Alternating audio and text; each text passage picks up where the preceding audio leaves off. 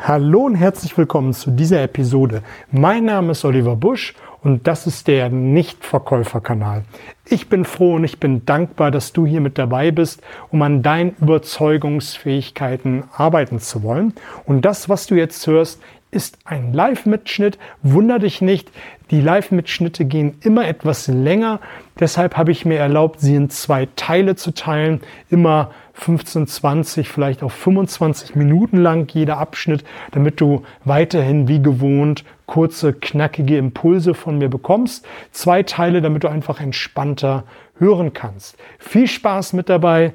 Gib mir ein Feedback, wie es dir gefallen hat. Like und teile den Kanal, damit möglichst viele davon Kenntnis um haben. Und Umsatzbooster. Heute ist der zweite Teil. Wenn du den ersten Teil verpasst hast, dann schau mal in die alten Lives hinein. Da habe ich ähm, eine gute Stunde über die Umsatzbooster gesprochen, die du unbedingt kennen solltest. Aber da die Mutter allen Lernens was ist, die Wiederholung, werde ich nur mal einen kurzen Rückblick geben, was es letztes Mal gegeben hat und dann steigen wir in das heutige Thema ein. Und du erfährst zum Ende mein absolutes Lieblingsprinzip, um mehr Umsatz zu machen, um leichter zu verhandeln und auch für dich persönlich das Verhandeln leichter zu machen. Und nicht nur das Verhandeln, sondern andere überzeugen, Business leichter zu machen und auch das Verkaufen. In der letzten Episode haben wir darüber gesprochen, über das Reziprozitätsprinzip. Das Reziprozitätsprinzip ist ja das Prinzip, wenn du bei dem anderen eine Schuld auslöst und er das Gefühl hat, diese Schuld bei dir auszugleichen. Der ein oder andere wird es aus den Kindheitstagen noch kennen. Wenn man auf einen Geburtstag eingeladen worden ist, dann hat die Mama beim eigenen Geburtstag gesagt, naja, aber den Peter, den musst du jetzt auch einladen, auf dessen Geburtstag warst du. Selbst wenn du dazu überhaupt keine Lust hattest. So tief verwurzelt ist dieses Prinzip. Oder wenn du im Supermarkt einkaufen gehst, wenn du an der Käsetheke stehst und du möchtest deinen Lieblingskäse kaufen und der nette Herr, die nette Dame reicht dir ein Stück Käse rüber, dann ist man geneigt, ein paar Gramm oder ein paar hundert Gramm dieses Käses zu kaufen, obwohl man diese Absicht überhaupt nicht gehabt hat. Die Frage ist letztendlich, wie kannst du dieses Prinzip für dich und dein Business nutzen? Es gibt mehr Varianten und die eine Variante, die ich vorgestellt habe, ist, dass du zum Beginn einer Verhandlung oder eines Verkaufsgespräches Zugeständnisse machst, wo du dir im Vorfeld überlegt hast, naja, die kosten mich nicht besonders viel, ähm, das tut mir nicht weh, wenn ich das von vornherein einfach mal auf den Tisch lege. Und die Gegenseite ist dann ganz schnell dabei, um dir Zugeständnisse zu machen, um einfach diese Schuld gleich auszugleichen. Oder du bist in einer Verhandlung und du bist am Anfang ziemlich frech und du willst direkt eine große Bitte von deinem Gegenüber haben. Etwas, was total unmöglich erscheint. Und deine Gegenseite wird natürlich dieses, diese unmögliche Forderung, diese unmögliche Bitte ablehnen. Und wenn du dann mit der eigentlichen Bitte, mit dieser eigentlichen Forderung, die du dir im Vorfeld überlegt hast, dann um die Tür kommst, dann ist deine Gegenseite dann bereit, dieser nachzukommen.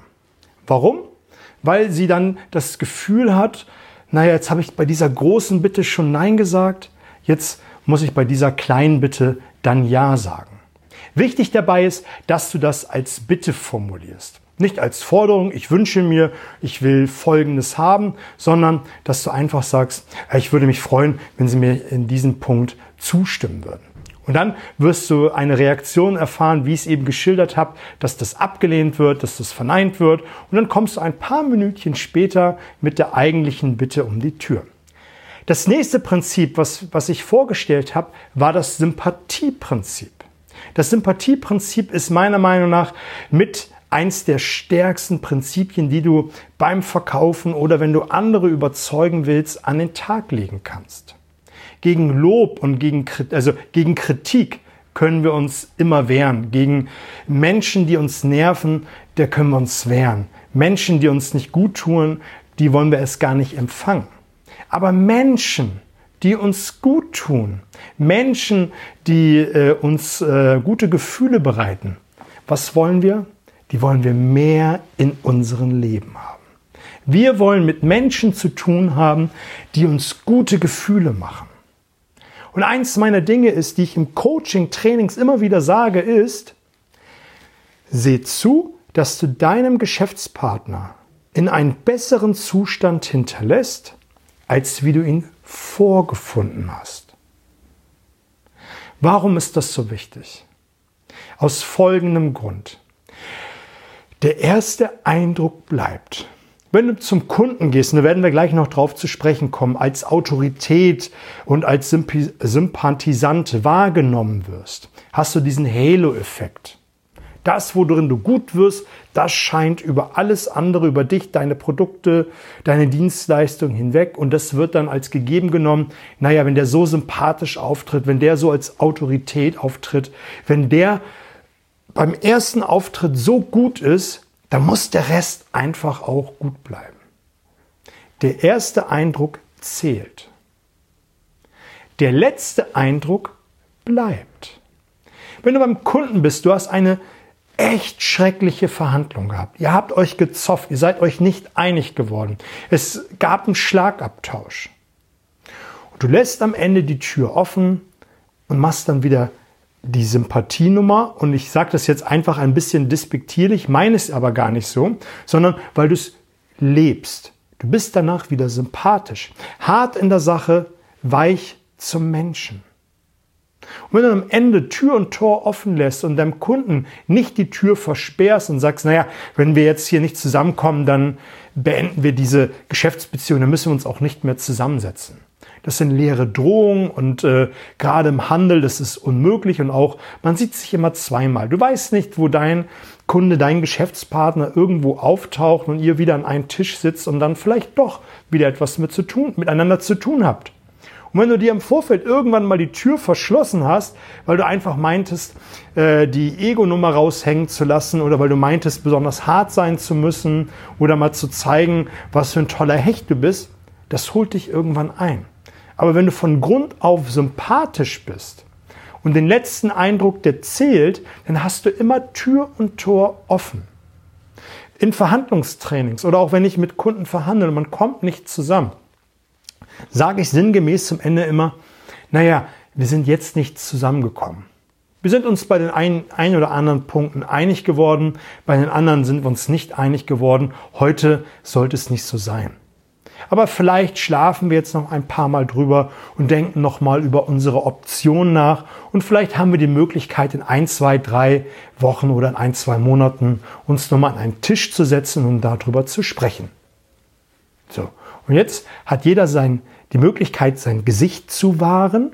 Man kann aufstehen und danach kann man noch mal ein paar Minütchen über das Private sprechen.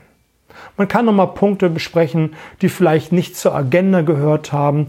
Man kann ganz einfach über viele andere Dinge sprechen.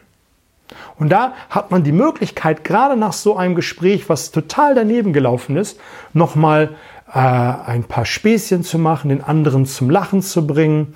Und was bleibt im Hinterkopf deines Kunden? Es bleibt nicht das schlechte Gespräch, dass man sich nicht geeinigt hat.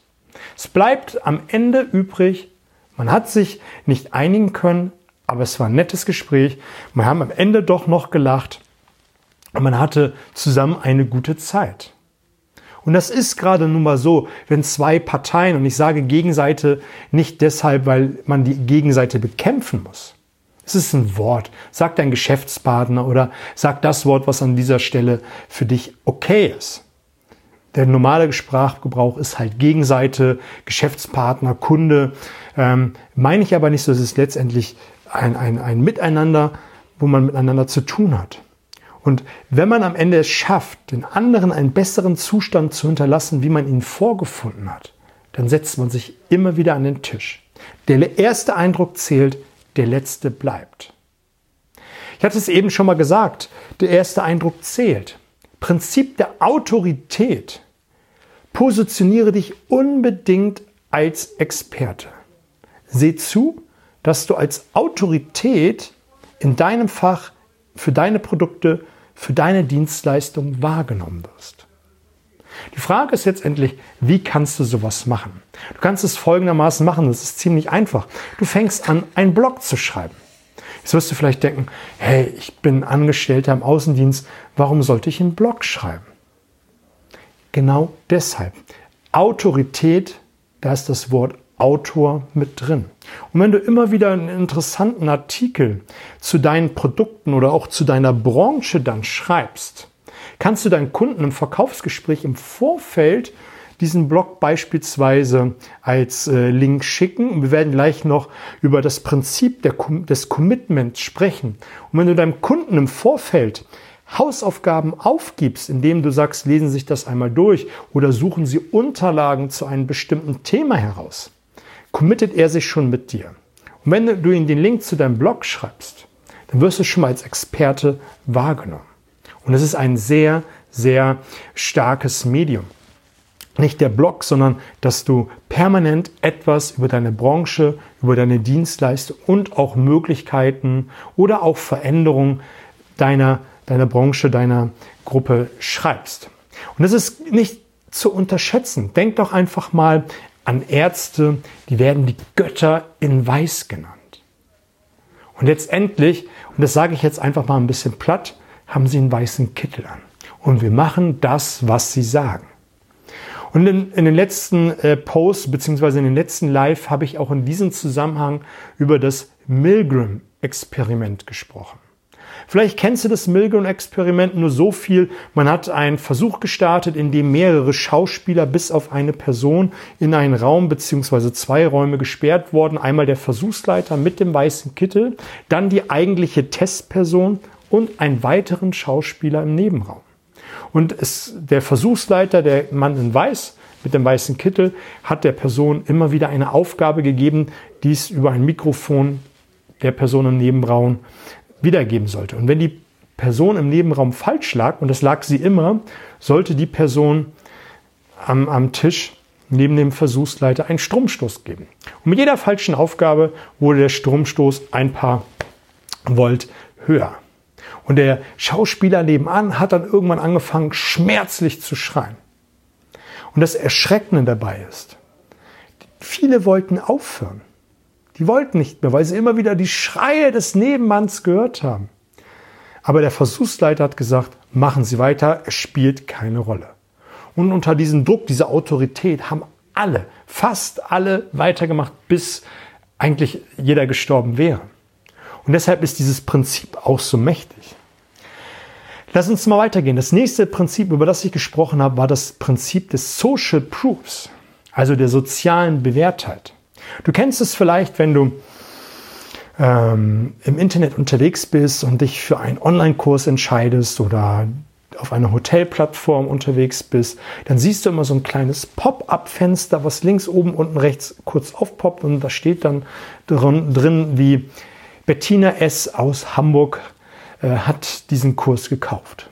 Nur noch drei Zimmer verfügbar. Heute sehr oft äh, gebuchtes Hotel.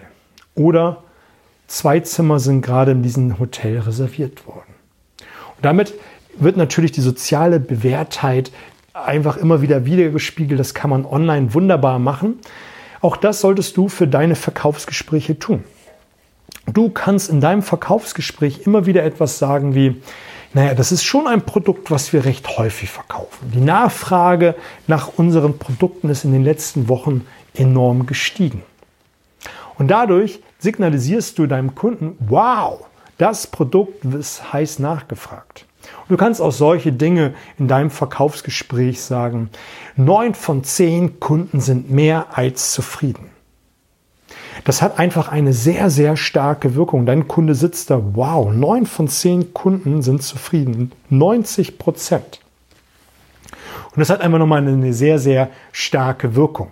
Das waren die Prinzipien in der letzten Woche gewesen. Heute die nächsten Prinzipien und zum Ende gibt es das Prinzip, wo ich denke, wow, das ist das absolute. Wenn du das drauf hast und auch die drei Punkte, die ich für dich da ausgearbeitet habe, dann wirst du deutlich leichter überzeugender sein.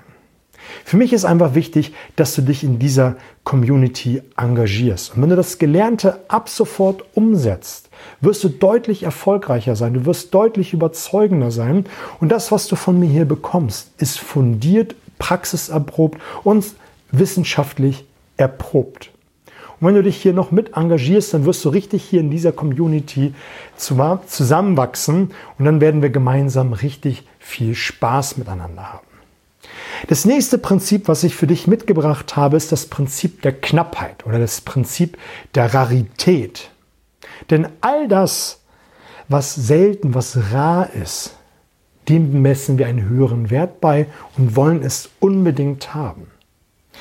Ich kann mich noch gut erinnern, als ich meinen Führerschein gemacht habe, und das ist ja auch schon über 20 Jahre her, gab es gerade bei VW immer besondere Sonderedition, als der Golf 2 herausgekommen ist. Dann gab es äh, die Rolling Stones Variante, dann gab es die GT Variante und, und, und. Ich habe es deshalb in Erinnerung, nicht weil ich von VW bezahlt werde, sondern weil mein erstes Auto ein Golf 2 gewesen ist. Und deswegen habe ich das auch einfach so präsent im Kopf, dass es dort einfach immer bestimmte Linien gab. Und was haben die Leute gemacht? Die haben zum Teil ihren normalen Golf 2 dann verkauft und wollten dann unbedingt diese Sonderedition haben. Und vielleicht kennst du auch die Jugendlichen, die in der Innenstadt nicht vor dem großen Handyhersteller kampieren und auf das neueste Telefon warten, was immer im Herbst kommt, sondern vor Schuhgeschäften, die unbedingt bestimmte Sneaker einer Sonderedition haben wollen die davor kampieren, tagelang warten und dann, wenn sie sie nicht bekommen haben, weil sie restlos ausverkauft waren, dass sie dann ins Internet gehen und über ein Auktionshaus mehrere hundert Euro für diesen Schuh bezahlen, weil er einfach so selten ist. Und das ist unglaublich, was die Menschen alles tun, wenn irgendetwas selten bis rar ist. Dieses Prinzip ist sehr mächtig und es ist auch sehr, sehr wirkungsvoll. Aber ich muss an dieser Stelle mal sagen, was mich total abnervt, wo ich wirklich einen Abturner kriege, wenn man das überreizt und wenn man es nicht ehrlich meint. Was meine ich damit? Ich meine Folgendes. Wenn du im Internet unterwegs bist, und da wird es am häufigsten gemacht, zumindest in meiner Wahrnehmung. Du gehst auf irgendeine Seite, für ein Coaching, du gehst auf eine Seite für einen Online-Kurs, für ein Webinar, für irgendwas, was in der ähnlichen Art gelagert ist. Und dort siehst du nur 100 Online-Kurse verfügbar. Und dann wird ein Preis aufgerufen. Und meistens nicht ohne. Es ist ein digitales Produkt. Es ist unendlich vervielfältigbar ein Coaching über einen Zoom-Call, im Gruppen-Zoom-Call, es ist nicht rar. Es ist in meiner Wahrnehmung unendlich kopierbar, vervielfältigbar und so weiter.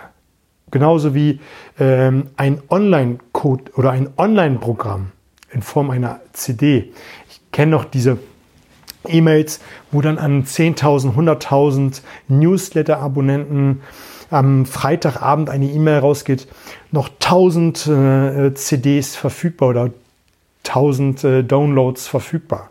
Und dann machst du Samstagmittag ähm, dann den E-Mail-Postfach wieder auf und dann steht dort äh, 150 nur noch verfügbar.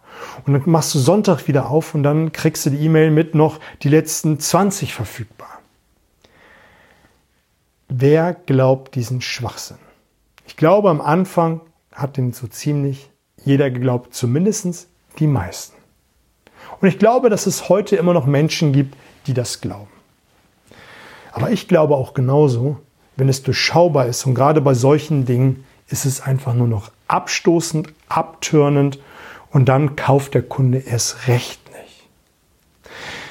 Ich will damit sagen und auch ausdrücken an dieser Stelle, All diese Prinzipien, die habe ich nicht erfunden. Die sind erprobiert, äh, unter anderem Robert Cialdini, äh, zusammengepackt in einem wunderbaren Buch. Die sind praxiserprobt. Was ich nur dazugebe, ist meine Praxiserfahrung, was du tun kannst für dich, um das für dich umzusetzen. Was für mich einfach nur wichtig ist, dass du die Dinge dann auch so kommunizierst, wie sie ist. Ein Online-Kurs, den kannst du verknappen. Gar kein Problem aber dann begründe es und biete einen Mehrwert, warum du ihn verknappst. Schreib nicht rein 100 Online-Kurse, wenn du weißt, du kannst 1000, 10.000, 100.000 verkaufen, wo es gar keinen Sinn macht. Wenn du aber sagst, ich verkaufe nur 10 oder 15 Online-Kurse, aber mit einer persönlichen Begleitung, damit du das in deinen Alltag, in dein Business, in dein Leben integrieren kannst, dann sage ich, okay, 10 Leute, 15 Leute online per Zoom oder per ähm, Microsoft Teams ist handelbar. Und wenn du diesen Kurs zweimal, dreimal, viermal im Jahr öffnest, weil er ein Halbjahreskurs ist oder ein Drei-Monats-Kurs oder wie auch immer öffnest, dann ist es glaubhaft, dann ist es ehrlich, weil du einen guten Nutzen mitbietest. Aber wenn du diesen Quatsch machst mit 100 Kurse und 10 E-Mails rausballerst und sagst immer, jetzt noch 50, jetzt noch 30, glaubt das keiner. Vielleicht glaubt man das einmal. Und dann, was passiert? Du hast einmal Umsatz gemacht, aber danach nicht mehr. Der Kunde kommt nicht mehr, weil er sich in dem Moment einfach total verschaukelt hat. Aber ich möchte dir gleich ein, zwei Punkte nennen, wie du das für dich nutzen kannst, um das, um deine Umsätze nach oben zu bringen. Von vielen Sprechen wird die Stimme ganz ähm, belegt. Eine gute Sache ist, ein Prinzip oder Produkte knapp zu machen ist, dass du, wie bei diesem Golf 2 Beispiel, dass du dein Hauptprodukt nimmst und für eine gewisse Zeit, für ein paar Tage, für ein paar Wochen, das kommt ganz auf deine Branche an, ein Zusatzprodukt mit dazu packst. Dann machst du einen verringerten Preis. Natürlich geht es auf die Marge. Natürlich ähm, wirst du in dem Moment weniger Gewinn machen, aber du wirst dein Hauptprodukt verkaufen und dein Zusatzprodukt. Und gerade wenn du ein Zusatzprodukt hast, was dein Kunde immer wieder kaufen und kaufen muss, weil das, weil das einfach fürs Hauptprodukt ist oder weil es ein Alltagsprodukt ist, ähm, was er sonst von Wettbewerber kaufen würde, dann macht es natürlich Sinn. Genauso gut kannst du dein Hauptprodukt, wie ich es eben gerade gesagt habe, was zum Beispiel ein Online-Kurs ist und du sagst, pass auf, mein Online-Kurs kostet normalerweise, ich sage jetzt eine Zahl, 199 Euro und für 15 Leute packe ich noch einmal einen Gruppen-Zoom-Call mit dazu. Dann kostet dieser Kurs 249 Euro. Und das machst du zweimal im Jahr viermal im Jahr. Und damit hast du eine mega Begehrlichkeit. Was passiert denn? Wenn du diesen Kurs über, über ein Funnel oder wie auch immer oder im Netz oder im persönlichen Gespräch kommunizierst und du sagst, du hast 10 oder 15 solcher Kurse und dein Kunde versucht dann, nachdem alle 15 verkauft worden sind, noch einen Kurs zu ergattern, entweder online oder bei dir persönlich im Gespräch und du musst ihn mitteilen, tut mir leid, du bist zu spät. Nächstes Mal lieben gerne. Am 1.1. nächsten Jahres öffne ich die Tore wieder für neue Teilnehmer. Und dann kannst du mit dabei sein. Was glaubst du, was dein Kunde macht? Der wird am 1.1. bei dir vor der Matte stehen und will so einen Kurs kaufen. Enorm stark. Was du auch machen kannst, ist, ähm, dass du von vornherein immer wenn du ein neues Produkt lancierst, dass du das am Anfang immer in einer kleinen Menge machst. Da muss man auch für sich überlegen, genauso wie ich das am Eingangs gesagt habe, macht es Sinn, das so künstlich zu verknappen. Du gehst an Umsatz vorbei, ist aber eine Variante, um die Begehrlichkeit zu holen. Ich bin ja eher mal ein Freund davon zu sagen, neues Produkt auf dem Markt, aber am Anfang mache ich das mit einem Zusatznutzen. Ich gebe irgendetwas kostenlos mit dazu oder ich baue irgendeinen Bundle, Hauptprodukt, Nebenprodukt und mache einen Sonderpreis für beides. Und das mache ich am Anfang beim Launch eines neuen Produktes für 1000, 2000 solcher Produkte. Und da muss man für sich einfach mal gucken, was ist eine vernünftige Menge im Verhältnis zu den normalerweise erwarteten äh, Abverkaufszahlen. Genauso sollst du für dich, wie bei dem Golf 2 Beispiel, immer wieder limitierende Sonderprodukte machen. Sonderfarbe, Sonderausstattung oder irgendeine Kleinigkeit anders, die einen hohen Nutzen für deine Gegenseite hat, aber die nur für eine bestimmte Zeit verfügbar ist. Und das wirkt dann auch wieder diese Begehrlichkeit, dieses Haben wollen. Was auch gut funktioniert ist, wenn du eine Preiserhöhung hast. Eine Preiserhöhung meinetwegen ab dem 1.10. und du akquirierst und telefonierst deine Kunden ab, besuchst deine Kunden ab, du kontaktierst all deine Kunden und kommunizierst, lieber Kunde, du kannst jetzt noch zum alten Preis kaufen, ab dem 1.10. zahlst du 10% mehr. Natürlich ist es zum Teil vorgezogener Umsatz, gar keine Frage. Aber gerade wenn du zum Beispiel im Handel unterwegs bist, wo Produkte nachgekauft werden oder wo du, wo es darum geht, die Plätze vom Wettbewerb zu blockieren. Heißt, wenn, wo ich herkomme, wenn du zum Beispiel Elektroprodukte an Media Saturn verkaufst und du verkaufst viel Ware rein, hat der Markt nicht die Möglichkeit vom Wettbewerb zu kaufen, weil er so viel von deinem Produkt gekauft hat und er gar keinen Platz im Regal, im Lager, sonst wo hat, um andere Produkte zu kaufen. Und wenn du einfach kommunizierst, ab dann ist teurer, hat er zwar den Umsatz vorgezogen, aber du hast das alles andere blockiert. Er hat einen günstigen Einkaufspreis eine gewisse Weile und hat dann einfach eine höhere Marge und hat einfach auch das Gefühl, dass er mit dir Geld verdient.